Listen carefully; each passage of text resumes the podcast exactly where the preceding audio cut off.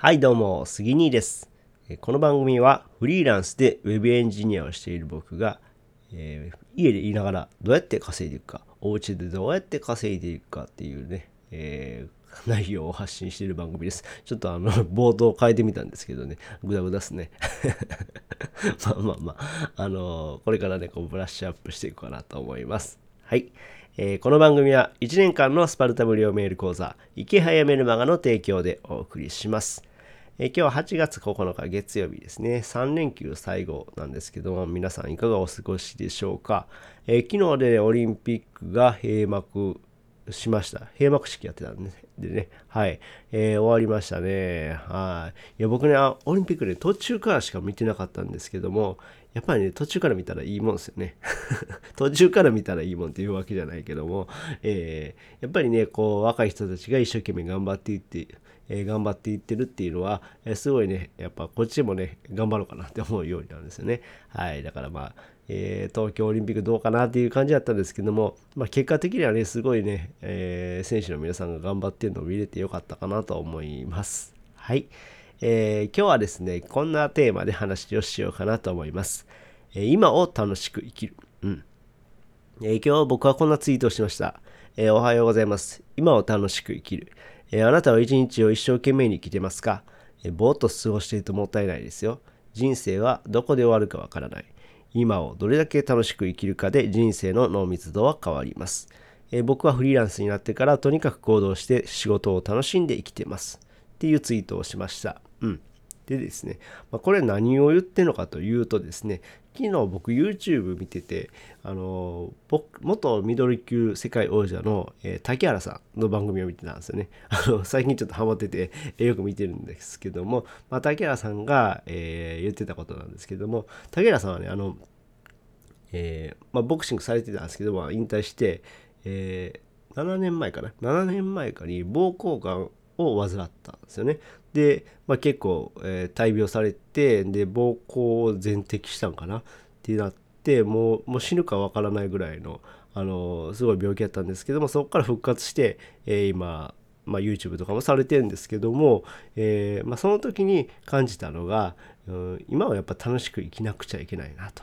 うん、やっぱ人間っていつ死ぬかわからないじゃないですか。うん、でやっぱその、まあ、僕は病気はしてないんですけどもやっぱそういうふうに大病された人っていうのはやっぱりあ楽しく生きなきゃダメだなっていうの今を生きなくちゃいけないんだなどんだけ一生懸命生きるかっていうのがねこう大事っていうのをおっしゃられてたんですよね。でそれ見てあ確かになと。うん、で僕自身もよく思うのが、えーそうですね僕会社員今フリーランスやってるんですけども会社員で、えーいました、え4年前まで会社員でいた。でその時ってね全然一生懸命生きてなかったんですよね。うん。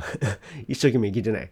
もうそれはもうねあのぐうたらじゃないけど仕事はしてるですけどもそれはの自分のなんやろそのノルマっていうかやることをやってでそれで終わりみたいな感じで別に一生懸命は生きてなかったんですよね。うん。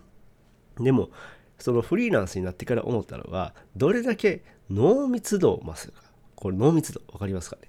あの今僕が思うのはやっぱり濃密度が全然違うなと思ったんですよ。うん、例えばその会社員の時ってまあ今を淡々とただ過ごす、まあ、与えられた仕事をこなすっていうだけなんだけど、えーフリーランスになってからやっぱり自分が主体的に動くんですよね。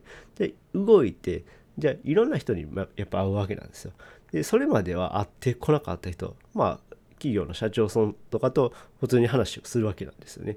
で社長と話をするから偉いわけじゃなくていろんな人と出会うことによってですね、えーその自分の、えー視野が上がるというか視野が広がるというか、そういった視点がいろいろ持てるんですよね。うん、でそこはやっぱ大きいです。で全然濃密度が違うなと思って全もうこの僕4年間生きてて 4年間じゃない え、ちょっと41歳やけどね41歳やけどこのフリーランスになってからの4年間の方がその30何年間よりもめちゃくちゃ濃いですね。はい。っていうのはすごく感じてるんですよ。うん。で、あとこの今を楽しく生きる。楽しく生きるっていうのがポイントですね。はい。これでやっぱりね、あの起業家の人っていうのは大体その楽しそうにしてます。もうめっちゃ笑ってるんですよね。それはどんだけ辛いことでも楽しく生きてるってことなんですよ。うん。どんだけ辛いこと。だから僕から見たら、え、それなんかめっちゃしんどいことしてないですか？みたいな感じで感じのことでも、いやー、楽しいんですよねって言って、この、楽しいんですよねって言ってるのがね、ほんまに楽しそうにね、この言ってるんですよね。それはなんかね、ある意味でこうド M になってる。うん。ド M になってるんですよね。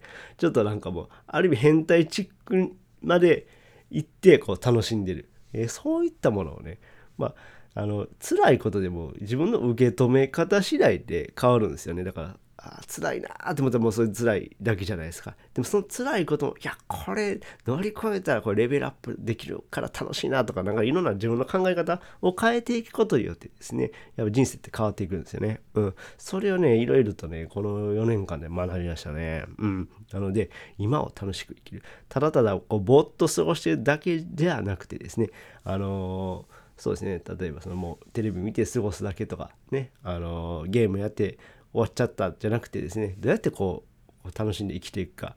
もう僕だったら今ただ結構ブログとか頑張って書いてるんですけどもどうやってこうブログ書いてでこう稼いでいくかとか。もうとにかくね行動しまくってで楽しむ。これこれがねすごく大事なんですよね。うん。